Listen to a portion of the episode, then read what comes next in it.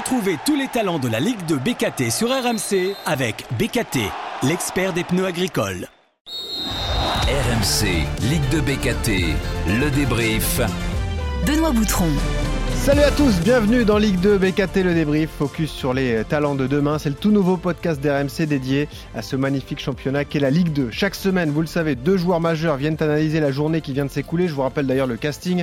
Anthony Briançon, capitaine de Saint-Etienne, Daniel Congré, capitaine de Dijon, Romain Thomas, capitaine de Caen, Gaëtan Westbeck, capitaine de Sochaux, Jordan Adeoti, le Lavallois et Sébastien Salamonge, le, le Bastier. C'est un événement cette semaine puisque c'est le premier hors-série de, de la saison. Nous sommes en plein cœur de la première trêve internationale après 9 journées disputées. On va donc analyser la période qui vient de s'écouler avec euh, trois entraîneurs de Ligue 2. Lucas Elsner, coach du Havre, qui est avec nous. Bonjour Lucas. Bonjour, bonjour. On est également avec Philippe Insberger, l'entraîneur d'Amiens. Bonjour Philippe. Bonjour, vous avez perdu. Ah ouais, bah voilà, on vous a retrouvé. Et Olivier Frappoli qui est là également, entraîneur de Laval. Bonjour Olivier. Bonjour à tous. Alors messieurs, ensemble, on va revenir sur vos débuts de saison respectifs, sur les faits marquants de ce début de championnat et puis sur les, talents RMC BKT de la Ligue 2, les joueurs qui vous ont impressionné depuis le début de saison. Nouveauté également ce midi, nous sommes également en direct sur Twitch. Je sais pas, Lucas, Olivier, Philippe, si vous maîtrisez Twitch. on est en direct en ce moment sur les réseaux sociaux. Donc les supporters de vos clubs, Avray, Amiénois, Lavallois, peuvent venir laisser des commentaires ou alors vous poser des questions directement. Je vais relayer les messages. Allez, Ligue 2 BKT le débrief, c'est parti. Le contre-pied parfait L'ouverture du score Pour le Havre ici, avec ce penalty transformé par les Havrais, par le capitaine Victor Lecal. Ah. Pour les Girondins de Bordeaux, c'est Josh Maja qui trompe en premier Ivan Filipovic. Après une très belle ouverture, il est servi dans la surface de réparation. L'ouverture du score Cette belle combinaison des Stéphanois dans la surface de réparation et c'est Wachi qui va concrétiser euh, tout ça. L'ouverture du score pour Sochaux avec ce centre de Faux-Sourier pour la tête de Sissoko qui est certes monté bien haut. Et un but de, de Fofana pour Amiens qui ouvre donc euh, le score pour ses coéquipiers. Il est allé se le chercher un petit peu tout seul son but. hein. Ah, il est là Et le but à Bastia Le Sporting qui marque Grâce à Sébastien seul la manche, très bien servi de la surface. Sur, sur le côté droit, ce centre qui est arrivé sur le joueur Bastier qui a catapulté le ballon au fond des filets. Alors vous avez entendu hein, ce, ce cri d'animal assez bizarre. Euh, Philippe, je sais pas si vous connaissez la tradition sur RMC, mais nous on a Jean Baumel qui commente les matchs à la licorne, et en fait il imite un cri de licorne dès qu'Amiens marque un but. Ah, euh, je savais pas, je savais pas que le- la licorne euh, avait un cri Bah, particulier, mais c'est intéressant de le savoir. Bah, nous non plus on savait pas, mais lui a inventé ça depuis 5 ans, et dès qu'il y a un but d'Amiens, on se régale sur RMC à le faire crier. Évidemment, euh, c'est toujours un, un bon moment. D'ailleurs, ça a bien marché lors de la dernière journée, parce que vous avez gagné, vous avez mis trois buts.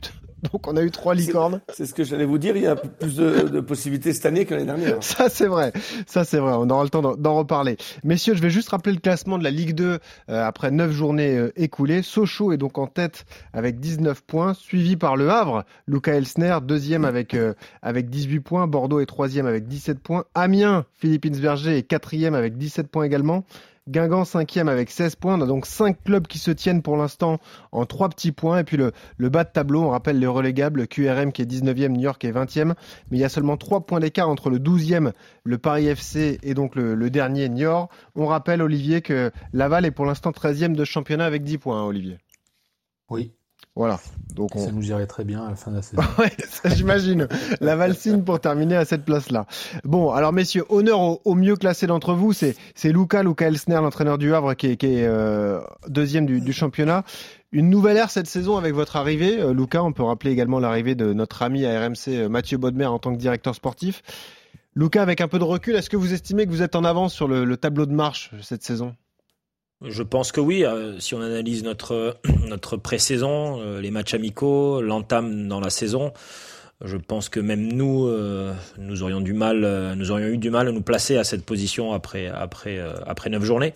Donc on est un petit peu en avance. Et après l'objectif pour nous, c'est que ça dure. Euh, a réussi aussi à une bonne entame la saison passée.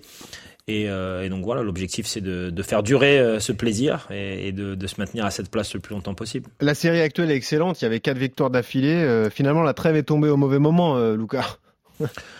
Peut-être euh, en termes de dynamique de victoire, oui. Euh, après, c'est vrai qu'on a eu euh, quelques bobos euh, euh, d'ordre médical euh, sur le sur le dernier match, donc euh, je pense que la trêve a fait du bien un petit peu aussi aux têtes parce que c'est vrai que les garçons se sont engagés beaucoup sur les dernières semaines, donc on avait besoin de cette petite pause.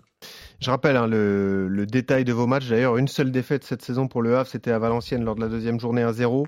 Euh, cinq victoires et, trois matchs nuls. C'est intéressant d'en parler euh, tous les tous les quatre, messieurs, parce que Olivier et Philippe, vous avez affronté les les Havrais. Hein, D'ailleurs, on peut on peut peut-être démarrer dans l'ordre chronologique. C'était d'abord face à Amiens, Philippe Insberger le 27 août, un match nul un peu partout. Vous aviez eu quelle impression de cette équipe havraise alors, Philippe? Oh, nous, c'était un miracle, hein, le match nul. On a été, euh, sur une très très bonne équipe du Havre, qui, qui a été vraiment euh, techniquement au-dessus de nous. Euh, et puis nous, je crois qu'on est rentré trois fois dans la surface de réparation de l'adversaire. Donc, je pense que sur ce match, on n'a pas non plus vu le, le vrai visage d'Amiens. On n'a pas su leur, leur faire assez mal. Mais sur le match, il n'y a pas photo. On marque sur un penalty. non, non, non, non, Lucas, je, je, me trompe. Attends, on marque comment nous? Je me rappelle même plus. ah, c'est quoi le but d'Amiens contre vous alors, Lucas? Euh, le but d'Amiens, euh, c'est sur, euh, je crois que c'est sur un centre dans la surface. Euh, ah oui, oui, oui, un, un centre contré qui arrive et finition à la hmm. tête et puis la, le gardien fait un arrêt miraculeux Arthur et puis elle est poussée hmm. voilà, eh ouais, voilà. c'est à parce qu'à Caen on a fait après le même match mais on a marqué ce penalty. Bon c'était non pour nous c'était un nul un nul vraiment heureux. Et, et le Havre sur le coup ils nous ont ils nous ont vraiment impressionnés sur ce match. Eh, bon au moins c'est objectif ça Lucas de la part de, de Philippe hein. Non, mais c'est vrai qu'on avait livré une de nos meilleures prestations. Euh, après, on a couru derrière le score pendant longtemps. Euh, et, euh, et, il y a eu dans le contenu, c'est vrai, beaucoup de bonnes choses. Euh, on a été surtout heureux de pouvoir limiter euh, la casse. C'est vrai qu'encaisser un seul but contre la force offensive amiénoise, avec, les, avec les deux joueurs devant, puis les transitions rapides, on en avait peur parce qu'on les avait joués en, en préparation et on en avait subi euh, de lourdes conséquences avec les avec les quatre buts encaissés. Donc euh, on s'était euh, beaucoup attardé sur sur notre capacité à être vigilant défensivement et à ne pas faire d'erreur avec ballon.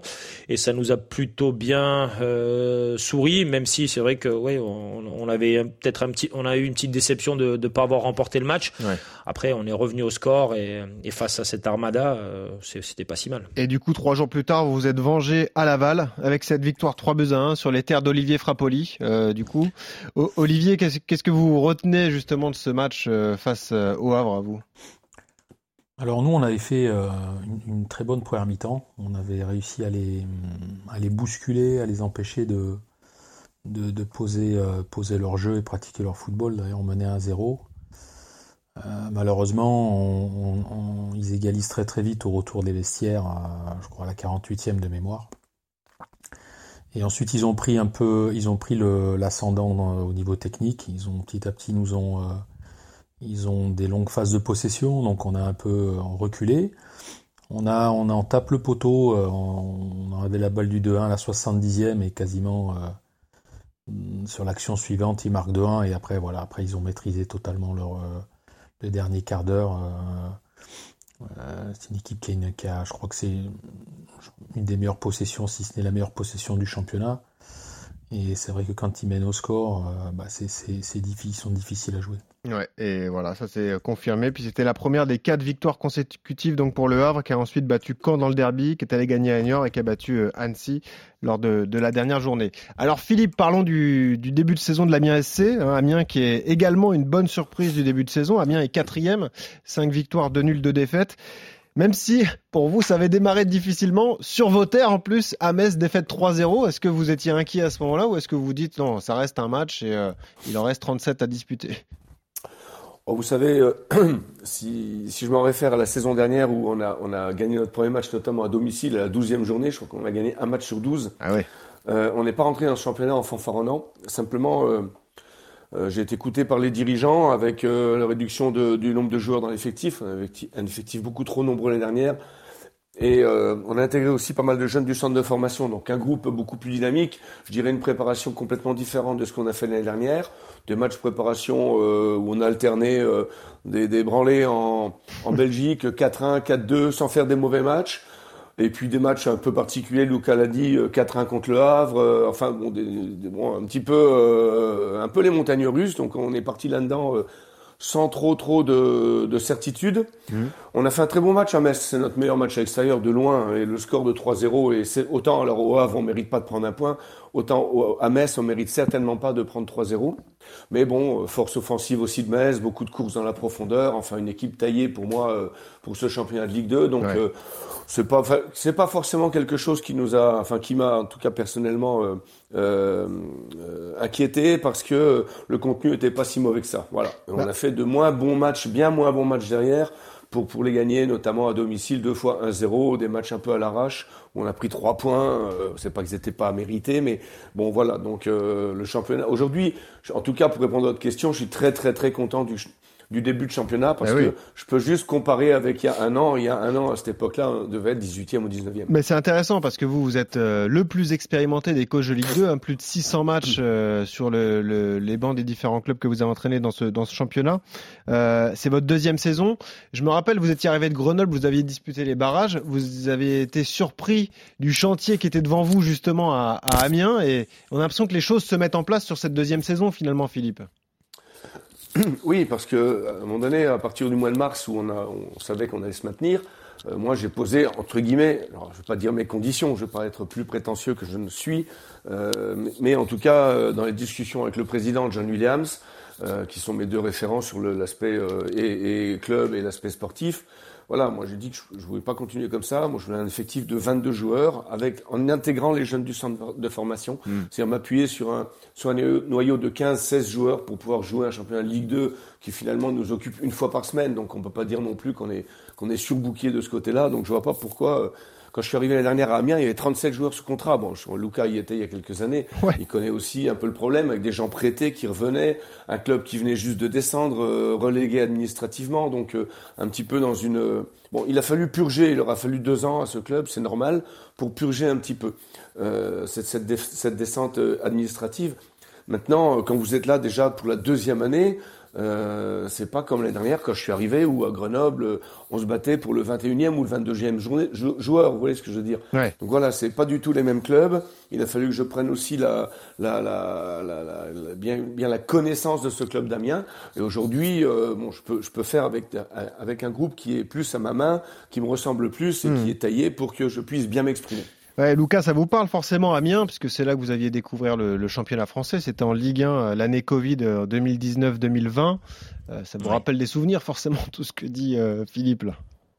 Certainement, et puis bah, j'ai vécu la transition Ligue 1 Ligue 2 Oui. qui a été difficile parce que effectivement, euh, je pense qu'il y a beaucoup de clubs qui lèvent euh, une descente avec un, un paquet de joueurs qui se considèrent euh, euh, d'un niveau supérieur, donc euh, la Ligue 2 n'est plus euh, plus une possibilité, donc on se retrouve un petit peu entre entre entre deux eaux, euh, et il faut du temps pour que la transition puisse se faire, et c'est normal que que, que quelques mois, quelques années, euh, une ou deux saisons passent avant de, retrouver une, dynamique, euh, on va dire, vers l'avant où, tout le monde est concerné par, le même objectif. Ouais, avec un, bel amalgame, hein, je trouve, Philippe, dans votre équipe, entre euh, joueurs d'avenir et joueurs expérimentés. Quoi. Notamment, par exemple, les deux attaquants, Arauco Daré, 21 ans, Papy Cissé, 37 ans. C'est bien, c'est deux carrières, deux trajectoires complètement différentes, mais assez complémentaires, finalement.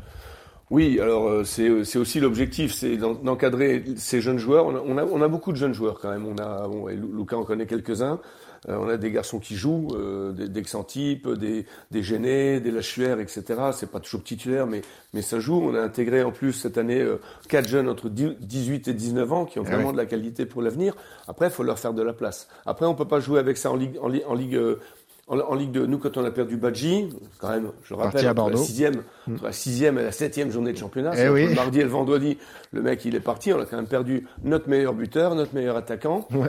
et euh, qui avait 20, 20, 25 ou 26 ans. On s'est retrouvé avec Aroko Daré, 21 ans, Mm. euh, Chibozo, qu'on a pris de la Juve, 18 ans, et Hassan Bandé, qu'on a pris à l'Ajax, euh, 22 ans. Donc, il, il nous fallait quelqu'un pour, pour épauler. Alors, on a peut-être fait très très fort en prenant un garçon de 37 ans, Papy Cissé, Mais euh, voilà, quand on voit le garçon aujourd'hui taillé comme il est, Ouais. alors il a certainement plus ses jambes de 20 ans, mais bon, par contre, euh, beaucoup d'expérience et surtout, euh, je trouve, euh, une dynamique sur les autres joueurs qui est très très euh, très intéressante parce qu'il vient pas étaler un peu sa, son CV, il vient Ouais. pas expliquer qu'il a fait ci, il a fait ça. Au contraire, je trouve que c'est un garçon qui a beaucoup d'humilité. Alors Olivier, parlons du Stade Levallois. hein. Vous retrouvez la Ligue 2. C'est un club historique de ce championnat quand même. Laval, ça parle à tout le monde. Ce fameux but à Laval, forcément. On l'a tous entendu. Euh, Olivier, en plus, quel spécialiste des titres de champion de national, hein, notamment avec l'US Orléans, ça nous parle à tous les deux, forcément, euh, Oui. Olivier. Euh, vous êtes 13e aujourd'hui, 10 points après 9 journées. Vous aviez fait de bons débuts d'ailleurs, hein, victoire à Furiani, à Bastia, donc, et puis ensuite euh, des, des points euh, pris également. Puis il y a eu cette série de 4 défaites qui vous a mis un peu dans le doute. Heureusement, vous avez redressé la tête juste avant la trêve dans ce match un petit peu au couteau déjà face à QRM. Vous êtes allé gagner chez eux d'ailleurs 3 buts à 1. Elle fait du bien, j'imagine, Olivier, cette victoire juste avant la trêve pour justement souffler et repartir sur, sur de bonnes bases, quoi. Oui, évidemment, elle fait, elle fait du bien. Après, euh, euh, vous l'avez dit, on a, bien démarré le, le championnat, mais si on regarde euh, nos victoires sur les, les, les trois matchs, c'était à Bastia, à Annecy et à Quevilly. Ce sont pas des équipes qui étaient dans le top 10 euh, Ouais. de Ligue 2 la saison dernière. On a joué à domicile Guingamp, qu'on avait bousculé et on s'est incliné sur un but qui sera Ah ouais. certainement le but de la saison. euh, De Livolan, but de venu de d'ailleurs. Euh. Ensuite, on a reçu Metz. Euh, Philippe en a parlé avant, on était mené 3, on revient à 3-3. Euh, ensuite, on a reçu Le Havre. Donc, et, et après Le Havre, on est parti trois jours après, le troisième match en six jours à Sochaux. Qui en forme. Donc, évidemment, cette, cette série de quatre défaites en, en dix jours finalement, bah, elle a, elle a semé un petit peu de, un petit peu de, de, de, questionnement, euh, de doute qu'il fallait euh, très très vite euh, lever.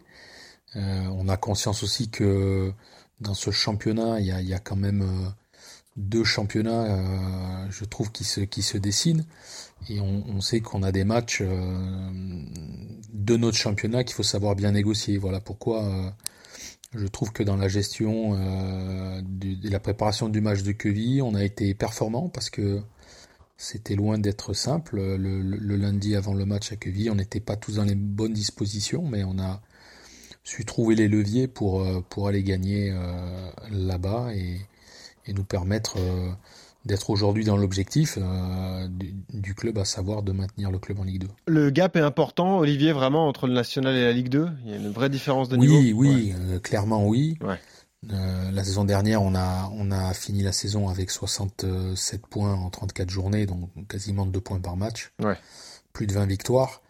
Et évidemment, on- il nous a fallu aussi nous rendre compte que ce qui pouvait passer en, en national ne passait plus en Ligue 2. Eh ouais. Les petites erreurs que l'on pouvait commettre euh, n'avaient plus leur place. Et euh, voilà. Et, et comme on a plutôt bien redémarré la saison, euh, voilà, peut-être que peut-être qu'inconsciemment on n'a pas pris euh, la pleine mesure de ce qui nous attendait. On en avait quand même malgré tout conscience, mais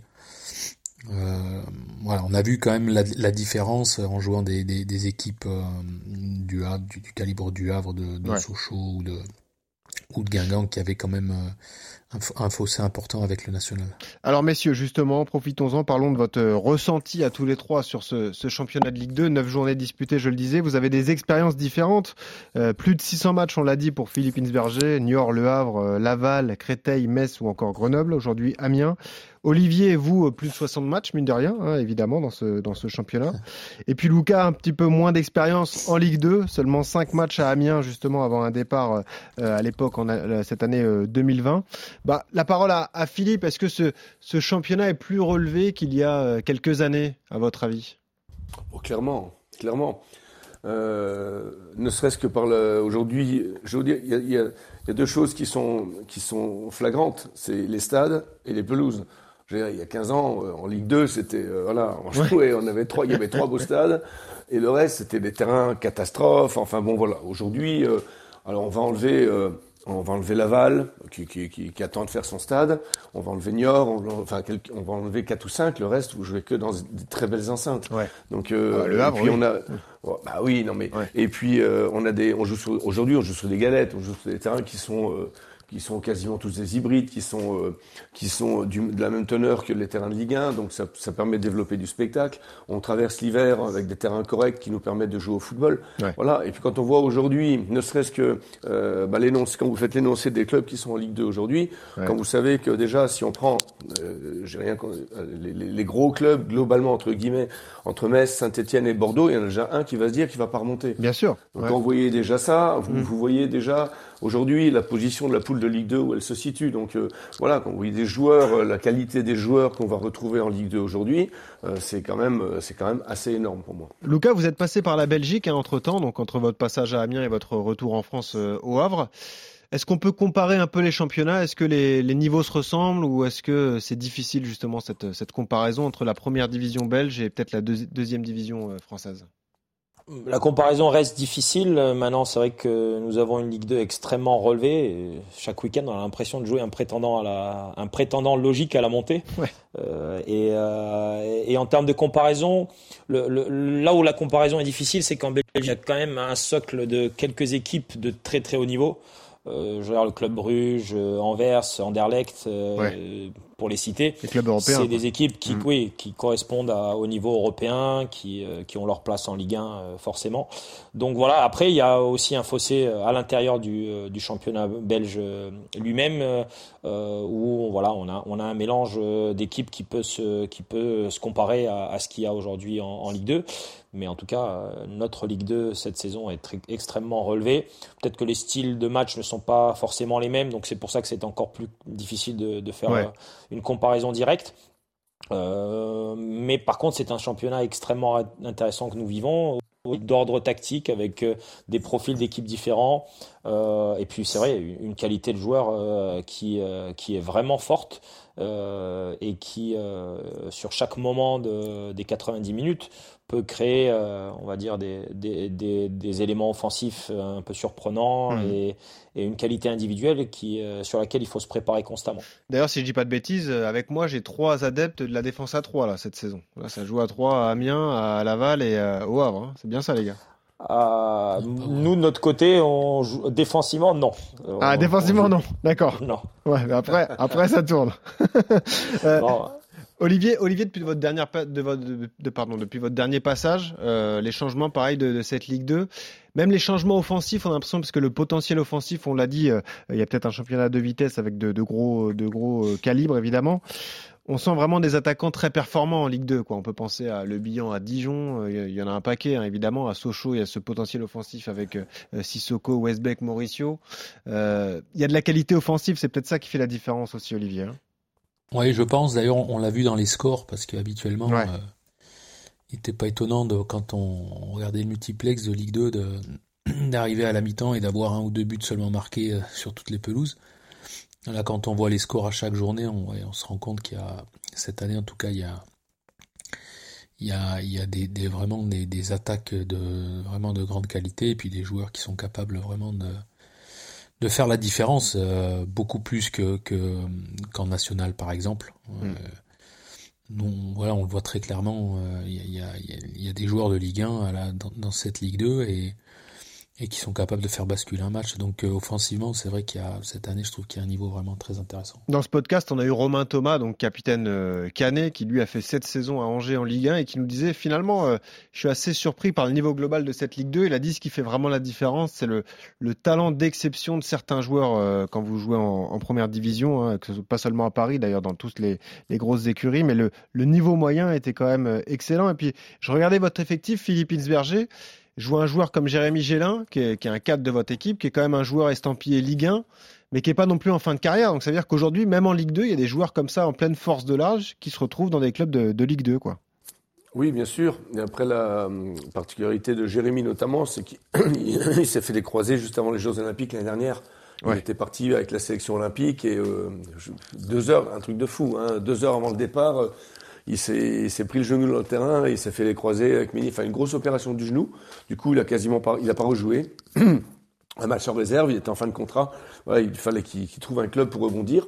Après, quand vous aujourd'hui vous jouez en Ligue 1, je pense que vous avez quand même une dizaine de clubs en Ligue 2 qui peuvent accueillir aujourd'hui, que ce soit financièrement. Bien sûr, les joueurs font un peu d'efforts parce que Les salaires en Ligue 1 restent importants, mais euh, au niveau structurel, au niveau euh, qualité de travail, euh, euh, vous pouvez offrir aujourd'hui à des clubs de Ligue 1 euh, largement de quoi être très heureux en Ligue 2. Ouais, c'est À l'image de Jérémy. Ouais, ouais. Où je pense notamment, Lucas, à un joueur comme Amir Richardson qui a été vendu au stade de Reims, mais qui vous est prêté une saison, quoi. Parce qu'on fait confiance au Havre pour le faire progresser, le faire mûrir, avant de l'intégrer euh, si Reims euh, se maintient en Ligue 1, quoi, par exemple. Moi, je pense que c'était logique pour lui et c'était une de nos demandes aussi parce que c'est un garçon qui, euh, qui en début de saison a commencé à prendre une, ampleur euh, vraiment forte dans notre effectif.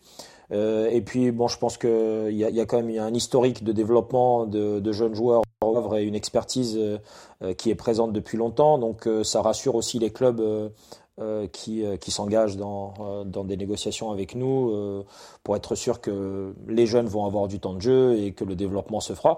Mais, mais je suis d'accord, euh, il, y a, il y a beaucoup de joueurs qui euh, aujourd'hui évoluent en Ligue 2 qui ont euh, facilement leur place dans des effectifs de Ligue 1.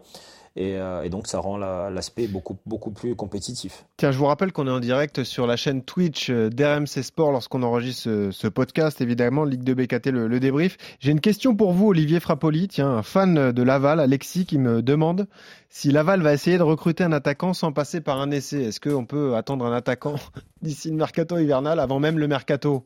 Est-ce que c'est un objectif de Laval? Un objectif, mais après il y a une réalité, c'est que c'est que recruter un attaquant euh, libre euh, qui corresponde au profil que l'on recherche cette période de l'année, ça tient quasiment du, du miracle. Donc euh, les bons attaquants sont sont pas aujourd'hui sans club, Ouais. évidemment. Donc voilà pourquoi pourquoi on, on a on a essayé deux joueurs. euh, voilà, c'est pour euh, valider euh, l'état de forme, euh, le profil, s'il correspond à ce que l'on recherche. On n'a pas les moyens de se tromper. On a, euh, on a seulement trois attaquants aujourd'hui valides au club, puisque sur les cinq, on en a deux blessés, dont un qui a été opéré et qui en a pour, pour six mois. Donc on est, euh, euh, euh, un petit peu dans l'urgence, hein, sachant que je joue avec deux attaquants. euh, euh, mais euh, on est aussi, euh, c'est arrivé après le mercato, donc on est dans une situation euh, aujourd'hui euh, euh, réglementaire euh, qui nous restreint le champ des possibles. Et, euh, et voilà, donc en joueur libre, il n'y a pas sur le marché, c'est très très rare. Donc après, il faut regarder sur des, des prêts, voilà, mais euh, c'est aussi pas simple. Bon. On réfléchit, Donc, quoi. On réfléchit, on- mais on avec les moyens on du bord. active les, les réseaux. Voilà, pour l'instant, on on n'a pas trop la perle rare. Alors c'est intéressant, messieurs, parlons de la, péri- la période qui va s'ouvrir là le, le week-end prochain, euh, puisque ça va être un, un nouveau sprint dans ce championnat de Ligue 2 avant la trêve Coupe du Monde. Six journées disputées. En plus de ça, il y aura euh, euh, au moins un tour de Coupe de France. hein. Le premier tour pour les clubs de Ligue 2, c'est le 30 octobre. Le deuxième, ce sera le 20 novembre, d'ailleurs, le week-end juste avant la, la Coupe du Monde.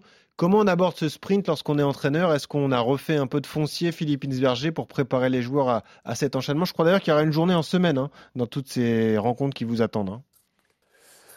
Écoutez, on, a, on vient de faire là deux, deux mois de championnat, on a fait neuf matchs. Euh, après, chacun vit la trêve internationale. Enfin, on vient d'en faire une là, euh, puisqu'on repart sur une journée de championnat samedi, Mm. euh, comme il l'entend. Alors, entre ceux, entre les clubs qui ont des, nous, on avait trois, trois, trois sélectionnés, par exemple, des, euh, de Ouais. Maroc, euh, Mali et, Mhm. et, et Bénin, euh, ou Sénégal, au Sénégal. Euh, on a, bon, après, vous savez, dans ces périodes-là, on, on- nous, on a, on, a, on a organisé un match amical contre Cuvier-Rouen, qui s'est très mal passé, puisqu'on a perdu 5-2, mais enfin, bon, c'était pas très très grave. et, euh, et puis, euh, bon, voilà, la semaine dernière a plutôt été pour... euh, en, en même temps récupérer, rester dans l'activité et bien repartir sur, euh, sur le match qui nous attend dès, dès- dès samedi à Rodez. Voilà, on, on sait que on, on est prêt aujourd'hui pour euh, on est prêt pour euh, pour, pour, pour enchaîner sur cette deuxième petite partie euh, qui va qui va se terminer assez rapidement. C'est plutôt c'est pas tellement ça qui qui, qui me voilà, non pas qui m'inquiète mais qui me qui me questionne. C'est plutôt ce qui Hmm. va se passer après avec les cinq semaines de les cinq semaines d'arrêt. C'est pareil au Havre, Lucas. En plus, il y a un gros match qui vous attend samedi à Dijon. hein. Donc, bon. Oui, ça va être vraiment euh, un défi énorme euh, qui va nous être proposé à Dijon. Mhm. Euh, non, on s'est préparé d'abord en, en se vidant un petit peu les têtes, en ayant un petit peu de, de jours off que les, que les joueurs n'ont pas eu euh, beaucoup sur la première période. Euh, puis on a refait quatre grosses journées d'entraînement avec une opposition interne euh, avec notre centre de formation pour avoir une revue d'effectifs, euh, voir les, les, les, options qui, qui, qui allaient arriver au cours de la saison parce que c'est vrai qu'on on est très productif de ce côté-là. Mhm. Euh, et puis oui, c'est vrai que le, le mois et demi va passer très rapidement euh, et, et que la, la coupure Coupe du Monde va va va débouler euh, avec un petit peu comment dire d'effet surprise ou en tout cas une expérience que, que peu d'entre Ah, nous ça, ont vécu sûr. avec cette coupure en Ah plein ouais. milieu. Là, il faudra prévoir des activités du paintball et compagnie, hein, messieurs. Là, il faudra les occuper, les joueurs.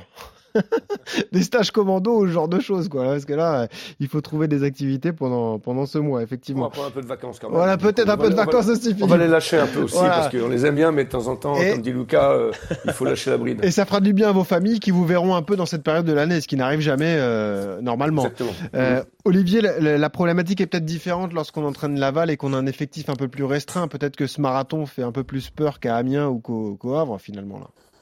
Alors nous, euh, on a un peu comme mes, deux collègues, euh, la première semaine, on a, régénéré le groupe, on leur a laissé aussi, euh, après la victoire de Queville, quelques jours de, repos.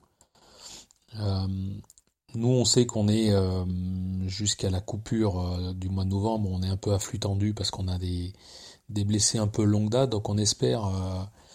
euh, j'ai envie de vous dire, presque pour nous, elle tombe bien finalement qu'elle arrive à cette période-là, cette coupure, parce Ouais. qu'on on espère récupérer quelques joueurs euh, importants dans notre effectif pour, euh, pour le mois de décembre. Après, effectivement, ça sera historiquement une, une phase retour très très longue qui va démarrer en décembre et qui va se terminer en juin.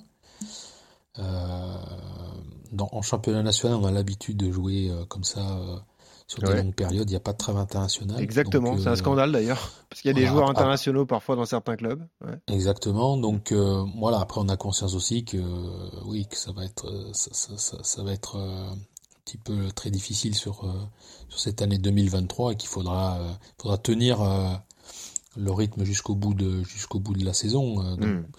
et, et- et du coup, très important d'avoir un effectif qui soit euh, le plus complet possible. Alors messieurs, euh, on l'a dit, on est à une phase importante du championnat, c'est la première trêve, donc on peut faire un premier bilan après neuf journées disputées. J'ai relevé quelques faits marquants, j'aimerais vous faire réagir par rapport à cela.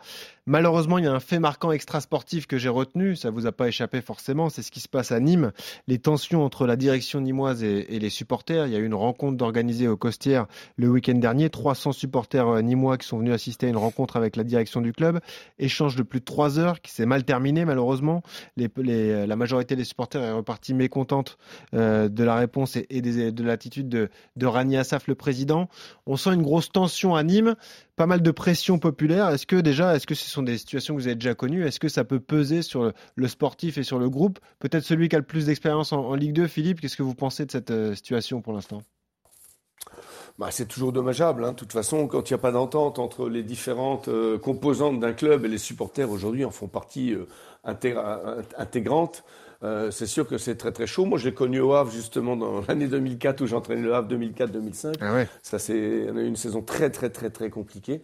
Euh, et euh, je me rappelle que le, le président Louvel, à l'époque, avait, après une élimination piteuse en, au huitième tour de la Coupe de France contre l'ennemi, l'ennemi historique Rouen en plus, Oh, oh là, ouais. à Deschazos, bah, avait organisé préalablement une, une réunion avec, avec les supporters au théâtre, de, au théâtre de, du Havre. Il devait y avoir 1200 personnes. Et là, c'était, c'était, c'était horrible. Je veux dire, c'était horrible. Quoi. Donc, Ah, J'imagine. ouais. je veux dire, un- et à un moment donné, ça a des répercussions obligatoires. Je veux dire, c'est clair que euh, le mécontentement des supporters, il, se, il, se, il se fait entendre bien sûr sur le terrain, mais euh, dans, dans, je veux dire, à, à chaque journée, c'est, le, le foot, c'est bien, mais il faut qu'il y ait certaines planètes qui soient complètement euh, ou à, peu- à peu près, du moins, euh, euh, à peu près alignées, parce qu'autrement, c'est vraiment trop trop dur. Donc, j'ai pas, j'ai pas tout suivi ce qui se passe à Nîmes, Ouais. mais on sent que le club effectivement est en grande tension. En gros, les prix ont augmenté en tribune pour empêcher les ultras de, de rentrer. Eux qui veulent rentrer avec des banderoles anti-direction, évidemment Rani Assaf qui ne le souhaite pas et lui qui est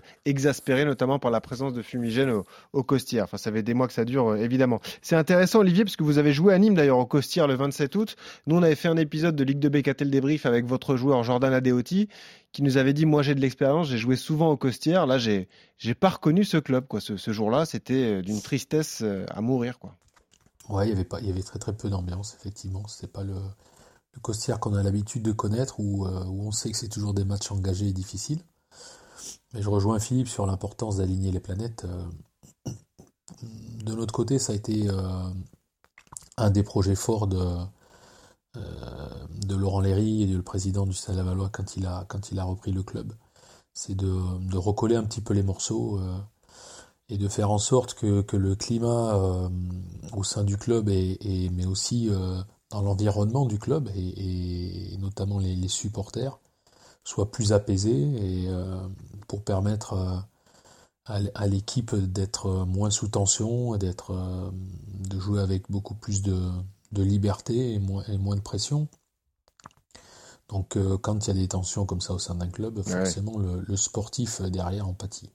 Après, évidemment, tout est lié au résultat et, et, on le voit notamment à Amiens. La preuve, justement, on est en direct sur Twitch. J'ai un message pour vous, Philippe, euh, avec un, un, supporter qui nous dit Philippe, je dois vous le dire, tous les 15 jours au stade, c'est un plaisir cette année. Merci pour ce beau début de saison. Voilà, comme quoi ça tourne vite. Euh, bah oui. et, et, forcément, quand les résultats, ça, ça, ça change. Euh, Lucas, votre avis sur cette question à Nîmes, les problèmes extrasportifs, le, le, groupe est forcément impacté, malheureusement? Bah, je pense que c'est le cas dans tous les clubs euh, où les joueurs euh, finalement n'ont pas pour seul objectif d'être performants à l'entraînement et d'être performants le week-end et qu'à partir du moment où il y a des, des énergies qui euh, divergent un petit peu, il est très compliqué euh, sur le côté purement sportif euh, d'avoir de la réussite. Donc ça c'est complètement logique.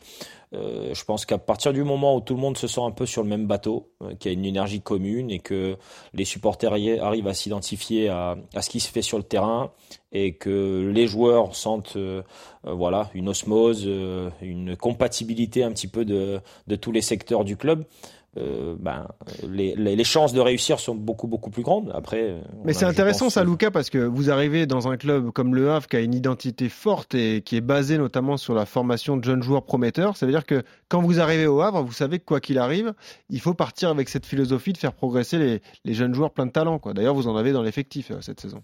Oui. Après, c'est tout, toute l'importance du recrutement que fait le club. Ouais. Et quand je parle du recrutement, c'est pas seulement le recrutement des joueurs, mais c'est aussi le recrutement de, euh, des personnes qui vont diriger ça. Et, et moi, ouais. j'ai la chance d'adorer travailler avec des jeunes, euh, de, de, de, faire leur développement et, et les faire participer à, à, voilà, au développement du club. Donc, euh, en tout cas, sur cette partie-là, nous étions complètement alignés. Ouais.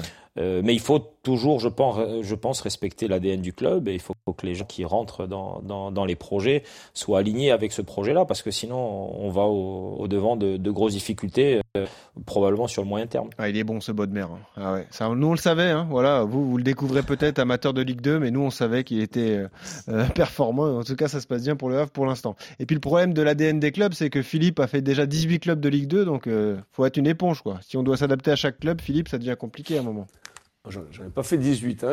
j'arrive en fin de carrière. En fin de carrière, j'en ai, fait comme, euh, comme euh, parce que Giroud n'existe plus, donc on, on, on, fait plusieurs clubs. J'ai ouais. connu qu'un qu seul club en tant que joueur, mais j'en ai fait quelques-uns comme entraîneur. Mais bon. Exactement. Alors messieurs, parlons tout de même du sportif dans les faits marquants. Parlons de cette équipe sochalienne qui nous surprend aussi. Il y a eu des changements à Sochaux, il y a eu le départ de Mardaf, l'arrivée d'Olivier Guégan. Ils avaient euh, un petit peu raté d'ailleurs leur première journée. Et puis depuis, il y, a, il y a un magnifique enchaînement. Il y a six victoires consécutives euh, pour Sochaux. Ils ont battu Laval d'ailleurs, on l'a dit, 4 buts à 1 il y a quelques semaines.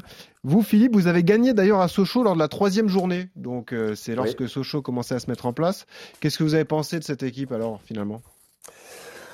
Alors sur le match, nous on a fait plutôt un bon match à l'extérieur. Je ne veux pas dire que la victoire était méritée euh, encore une fois, mais euh, c'était c'était pas c'était une des possibilités sur le match. Donc euh, voilà, ils étaient pas bien du tout. Ils étaient pas bien du tout. C'était la troisième journée. Je crois qu'ils avaient un point. Ils n'avaient pas mis de but. Nous on a gagné là-bas. Qu'est-ce qu'on a fait? On a gagné un 0 euh, il commençait à avoir la pression sur le coach, euh, Olivier Guégan, le nouveau coach. Les, il y avait du, il y avait de la, du tumulte dans les, dans les tribunes. Enfin, quand on est reparti de là, on s'est dit putain, euh, Sochaux, ils sont quand même pas bien quoi. Bon, euh, et donc je suis assez, alors non pas assez surpris, mais je veux dire c'est un club qui a vraiment euh, redressé la barre d'une manière euh, très très spectaculaire et qui a retrouvé de la confiance parce ah que, oui. Comme vous l'avez dit tout à l'heure, quand on joue avec Sissoko, euh, Weisbeck, Mauricio, enfin j'en passe, c'est des meilleurs. C'est une équipe qui pour moi ah oui. est dans les trois ou quatre meilleures équipes de la de la poule de Ligue 2 sans sans problème. Donc ils ont certainement réussi et il faut, c'est tout à l'avantage certainement de, de Olivier aussi et avec son staff à bien redresser la barre et, et, et croire en ce qu'il faisait et garder la confiance confiance. Et ils ont comblé le manque qu'ils avaient l'an dernier, c'était le, le, manque de profondeur d'effectifs. Euh, ça va beaucoup mieux cette saison. Et d'ailleurs, ce sont les spécialistes d'être menés au score et de, de réussir à inverser la tendance. Je me souviens que Laval, Olivier a fait une, une bonne première demi-heure là aussi à Sochaux avant de, avant de céder 4 buts à 1, mais euh, vous leur aviez tenu tête et puis après euh, le rouleau compresseur euh, sochalien s'est mis en route quoi. Ouais, on, on menait un zéro. En plus, ouais, voilà. Exemple, On menait et puis on, voilà, on est, on est coupable de prendre deux cartons jaunes très rapidement juste avant la mi-temps. On se retrouve à 10 et on se fait égaliser dans le temps additionnel de la, de la mi-temps. Donc, euh, bon, euh, déjà, euh, être à 10 pendant plus d'une heure à, à, à Sochaux, c'est compliqué. Euh, avec l'avantage au score, on aurait pu, ça, aurait, ça aurait pu être jouable en étant à égalité au score à la mi-temps. On savait que la deuxième mi-temps, et on a la, la balle tout de suite de, de, de, de 2-1. On savait que ça serait difficile, quoi, et ça l'a été. Mais un peu comme le Havre, je trouve qu'on a joué ces deux équipes pas, pas au bon moment, parce Ouais. que le Havre venait de gagner euh, son déplacement précédent, c'était la victoire à Saint-Etienne. Ouais, 6-0. ouais. 6-0. Euh, ensuite, on avait vu le match contre Amiens qui était vraiment d'une grande qualité. Et, et c'était pareil pour Sochaux. Quoi. Ils, étaient, ils étaient lancés dans leur dynamique. Voilà. Donc après, euh, Philippe l'a dit, c'est une équipe euh, qui a fait les barrages l'année dernière, qui a gardé euh, une grosse ossature euh, de l'équipe et qui s'est renforcée. On parle de Faussurier aussi.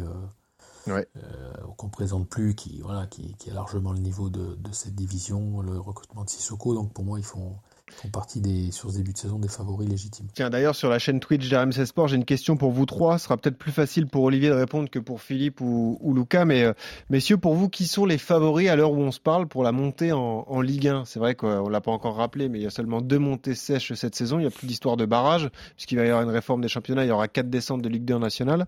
Qui sont les favoris à, l'instant T, messieurs, pour monter en Ligue 1 Olivier, bah, allez-y. le. Havre et Amiens. voilà, le Havre est bien, comme ça, pas de problème. Euh, bah, évidemment, Philippe et Lucas vont pas se mettre dans les favoris, j'imagine, mais vous voyez, vous voyez qui, qui est, qui est bien placé comme club, à votre avis, messieurs? Non, Bah, y a- y a moi, j'ai que, euh, assez été impressionné par, euh, par Bordeaux depuis le début de saison, de ce qu'ils font. Ah parce ouais, que bien sûr. Ils, ont- ils ont, ils ont attaqué avec, euh, avec des gamins euh, dans, dans leur, dans leur effectif et j'aurais trouvé une maturité technique euh, assez surprenante pour une équipe de moyenne d'âge euh, si basse. Et Ouais, quand on sait qu'ils ont euh, 4-5 joueurs euh, recrutés depuis, dont, dont un que je connais bien, Aliou Badji, je, dire, euh, voilà, je, les, je sens vraiment bien. Après, euh, euh, le Havre est très très bien parti avec une maturité qui est assez importante, et une qualité technique.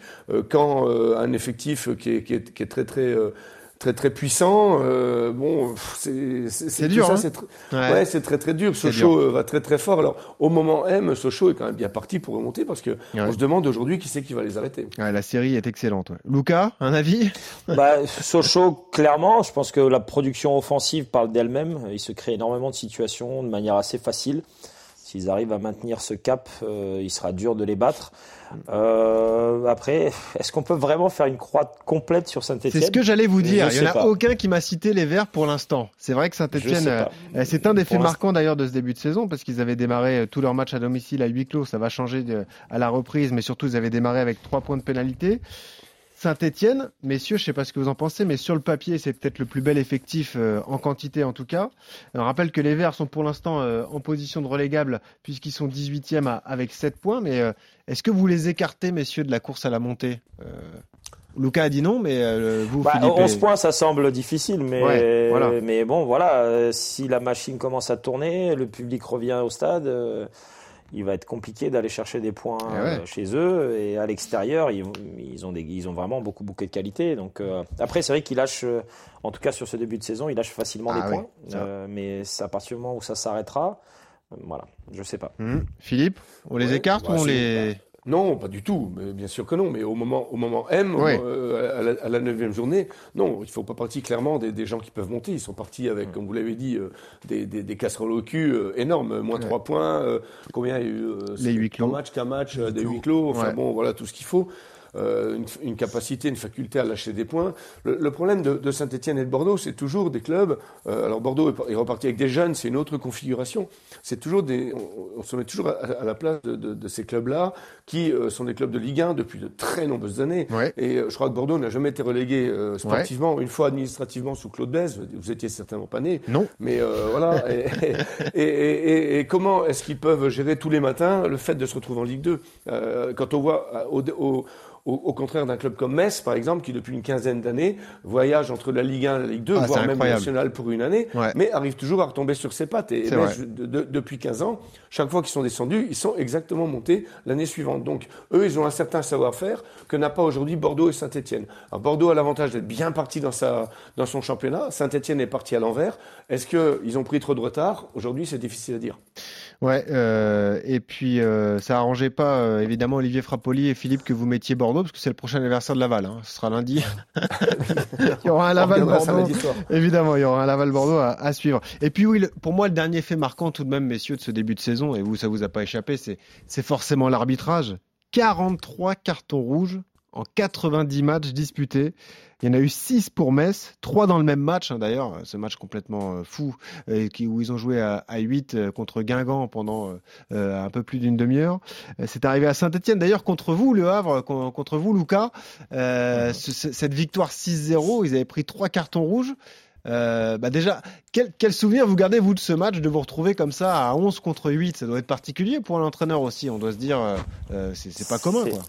C'est rare. Euh, après, bon, c'est des faits qui, euh, qui sont allés vraiment dans notre sens. Euh, Il y a un moment où voilà, l'adversaire a, a perdu un petit peu le fil. euh, Qu'est-ce qu'on dit aux joueurs On dit surtout faites attention parce qu'il peut équilibrer et mettre des cartons rouges à vous aussi, non? Ah, ah, oui, clairement, ça Ouais. fait partie du discours à la mi-temps, de faire attention qu'il n'y ait pas la contrepartie et de ne pas s'exposer. Euh, parce que c'est vrai que euh, chez nous, Aruna avait eu un geste un peu, un peu agressif en, en fin de première ouais. mi-temps, Ouais. oui, euh, et qui n'était pas nécessaire à ce moment-là.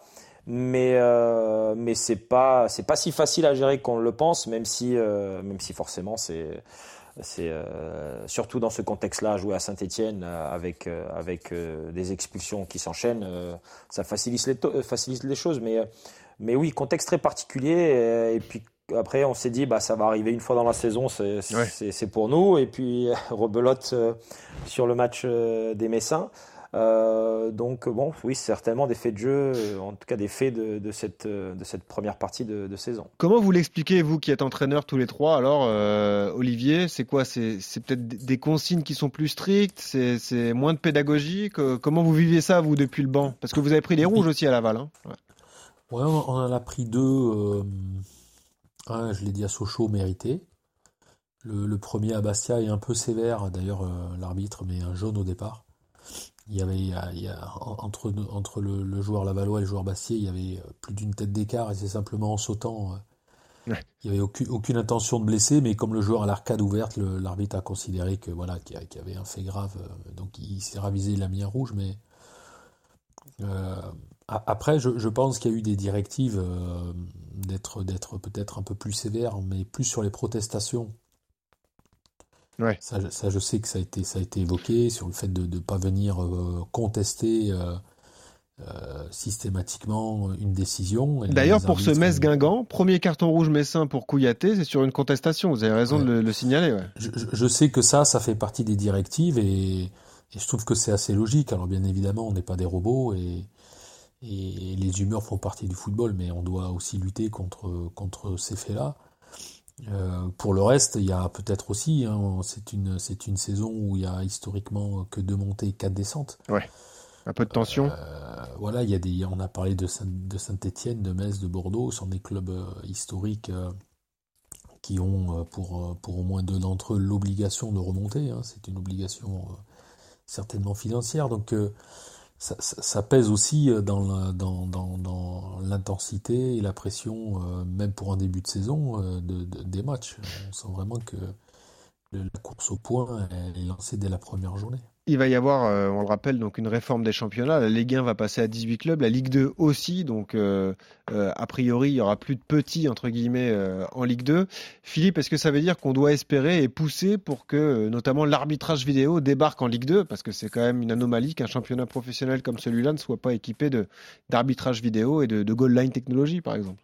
Tout à fait, mais bon, après, on voit que l'arbitrage vidéo, c'est pas non plus la panacée. Oui, bien sûr. Le, le- le problème, ce que moi je peux reprocher à l'arbitrage français, c'est que c'est une secte. Ok, c'est une secte. Alors là, on, parle. Certainement, ils ont eu des. Parce que moi, je vois bien les matchs. Je suis comme Olivier et, Lucas. Les matchs, ils sont ni plus agressifs, ni plus engagés que les autres années. Faut, faut pas. C'est la même chose. Après, les joueurs, il faut qu'il soit éduqué. Kouyaté, il faut pas qu'il vienne pleurer s'il prend un deuxième jaune quand il vient contester à 3 cm de la bouche de l'arbitre. C'est des choses qui se font pas. Il va dehors, c'est normal. Voilà. Ah, bon, donc euh, les, les joueurs, il faut qu'ils qu'ils arrêtent aussi. Ensuite, les arbitres, ils communiquent pas. C'est ça leur problème. Ils font des trucs, ils inventent des, ils inventent des nouvelles règles. Chaque année, il y en a entre 10, 12 points qui sont modifiés chaque année. Nous, la dernière, on a eu un arbitre de Ligue 1 qui est venu nous parler à Amiens des Ouais. mains. Gestion des mains dans la surface de réparation. Ah. C'est quoi Moi, je suis sorti là-dedans d'une demi-heure, de trois quarts d'heure. J'ai pris un doliprane. Je comprenais encore moins. Je comprenais encore moins que avant qu'ils viennent nous expliquer. Non, mais faut savoir que franchement, les arbitres, alors ils sont pas du tout aidés. Nous, ce qu'on veut, c'est simplement l'uniformité. Je prends par exemple la gestion des mains dans la surface de réparation. Ah, ça- D'un match à l'autre, c'est jamais les mêmes Ça, c'est décisions. horrible. Donc ça, c'est hyper chiant. De- dernière chose pour moi, et je milite depuis longtemps.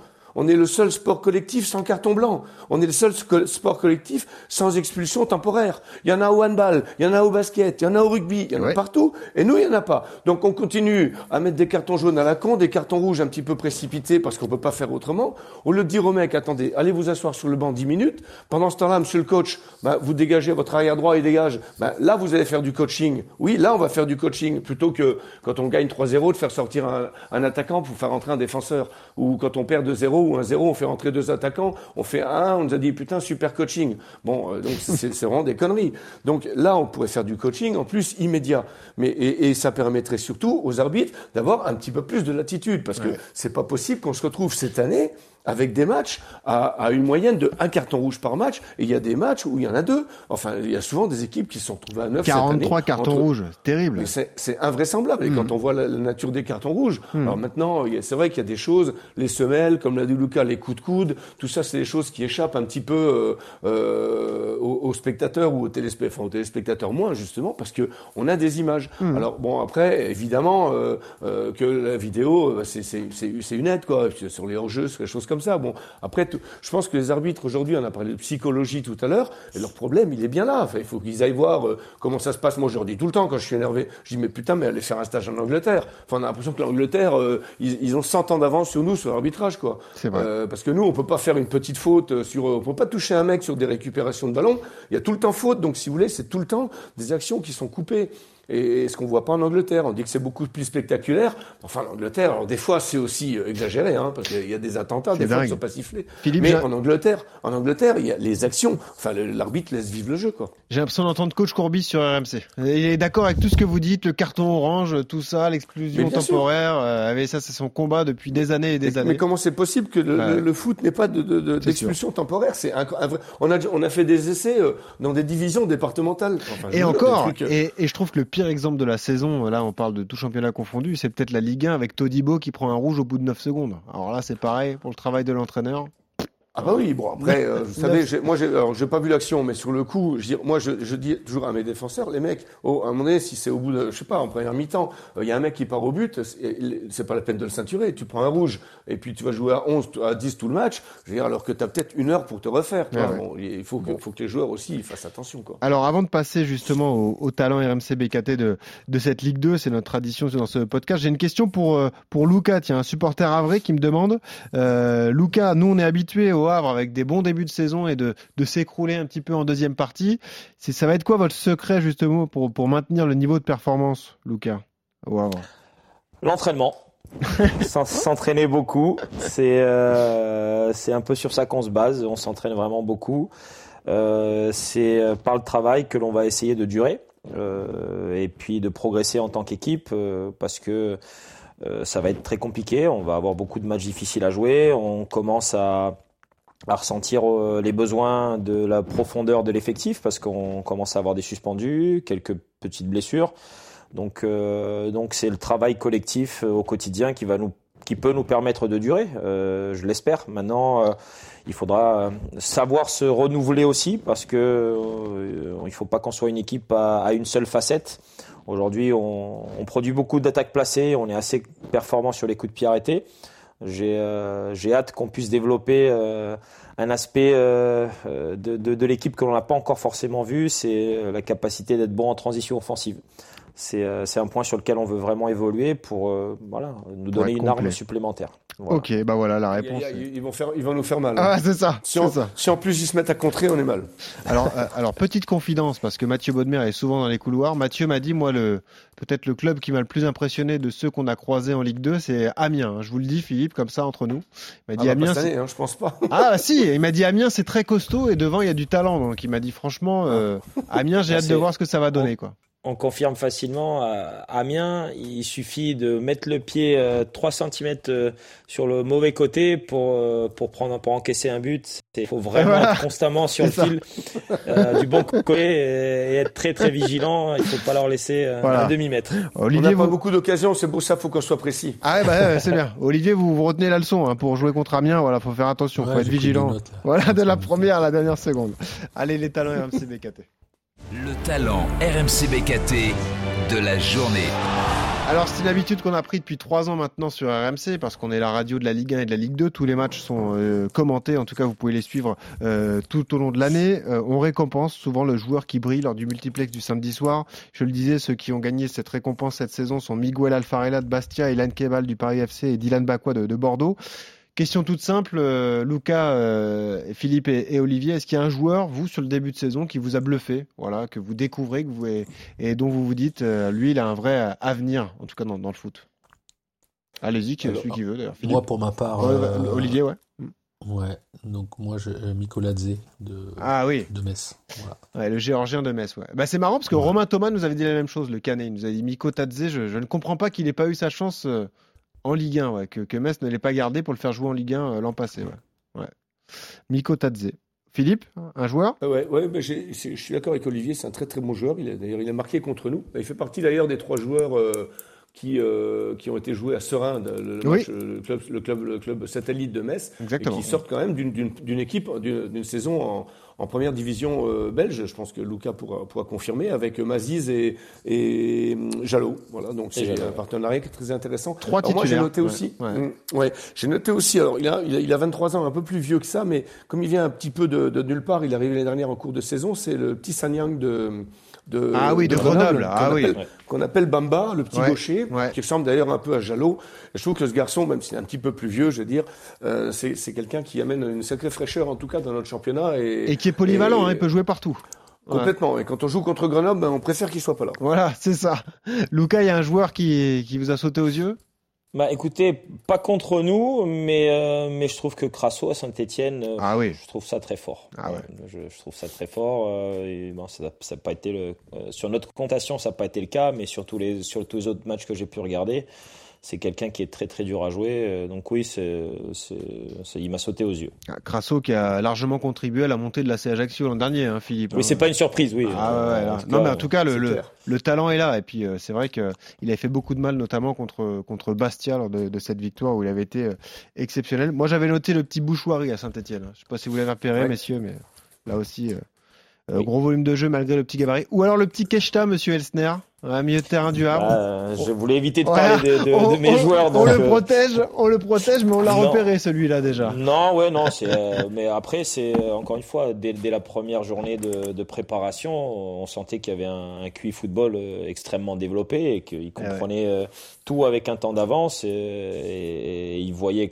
de manière excellente le jeu et, et- et sa qualité technique lui, par- lui permettait de, de, de jouer ces décisions-là. Donc euh, non, c'est pas une surprise, mais, mais oui, il, il fait un super début de saison. On dit rien sur Naiji de, de Laval Olivier? Non, on, on le garde pour nous aussi? Ouais, bon, c'est, c'est, il a, c'est, c'est plus un jeune joueur. euh, euh, Mais c'est une découverte. Ouais. ouais, c'est une découverte. euh, une autre découverte chez nous, c'est euh, Julien Maggiotti. Oui, bien sûr. Comme qui a été très bon en national l'an dernier, ouais. Voilà, ouais. Pour ceux qui suivaient, euh, ouais, ils peuvent. Il, il est meilleur joueur du national, je crois d'ailleurs, Olivier. Non? Ouais. Ah, on a, on a, on a perdu Olivier, mais je crois que c'était le meilleur joueur du, du national l'an passé. Et, et puis, euh, ouais, évidemment, Rocco Daré qu'on peut noter à Amiens, Philippe. Comme ça, vous avez chacun un joueur qui est, qui est identifié. Léoté, Oui, chez, oui, chez et- vous aussi, c'est pas mal. Ah oui, Léoté, bien sûr, bon joueur. Voilà, Hockey, oui, alors c'est plus un jeune, hein, mais bon, c'est un garçon qui, euh, qui, qui, qui est exactement dans ce que ce qu'il ce qu'il sait faire et on le met dans les meilleures conditions, même si on, on joue à trois derrière, c'est quand même notre piston droit. Ça veut dire que de temps en temps, il défend un peu, mais bon, je, je, on lui, je lui autorise 20% de tâches défensives, pas Bon. plus. Alors, euh, des fois, on, a, on choisit pas non plus, mais c'est vrai qu'il fait un très très bon début de saison. Bon, et puis tiens, j'ai Drops sur euh, le compte, évidemment, la chaîne Twitch d'RMC Sport qui me dit ne parlez pas trop de Keshta, sinon il va partir vite. On nous dit aussi, il y a Casimir du Havre qui est excellent depuis le début de saison. C'est vrai, d'ailleurs, je crois qu'il a prolongé, donc il y a moins de problèmes, Lucas. Pour, euh, Oui, oui, il pour- sera avec nous. il Voilà. sera avec nous. Et puis, euh, il y a. Il y a le petit Cheikh Oumar Diakité hein, qui va intégrer l'effectif là, a priori au Havre, et qui, être- qui va être intéressant à suivre aussi. hein. Je pense qu'il faudra le suivre, effectivement, parce que c'est un garçon qui est regorge de qualité. Et voilà, on est d'accord. Lucas, Philippe, Olivier, merci beaucoup d'avoir partagé cette heure avec nous. C'était passionnant. hein. merci à vous. On vous Merci. souhaite une bonne Merci suite de saison. Avec plaisir. Et je rappelle votre calendrier pour ce week-end, les matchs qui seront à suivre sur RMC. Il y aura Dijon-Le Havre à 19h samedi. À la même heure, Rodez-Amiens. Eh, Jamais facile d'aller jouer euh, à Rodez, hein, Philippe. hein. Il faut, il faut s'organiser pour y aller là-bas. Et euh, Laval qui recevra Bordeaux lundi. Là aussi, gros match qui vous attend, euh, Olivier Frappoli. Merci à tous les trois. Et dès la semaine prochaine, on se retrouve pour un nouvel épisode de Ligue 2 BKT, le débrief. Salut à tous. RMC, Ligue de BKT, le débrief. Retrouvez tous les talents de la Ligue de BKT sur RMC avec BKT, l'expert des pneus agricoles.